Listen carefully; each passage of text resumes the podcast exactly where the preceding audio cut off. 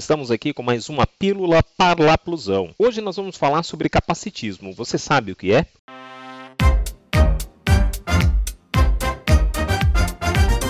O capacitismo significa a discriminação de pessoas com deficiência. O termo é pautado na construção social de um corpo padrão perfeito, denominado como normal, e da subestimação da capacidade e da aptidão da pessoa em virtude de sua deficiência. Gostou da dica? Então fique ligado e até a próxima pílula.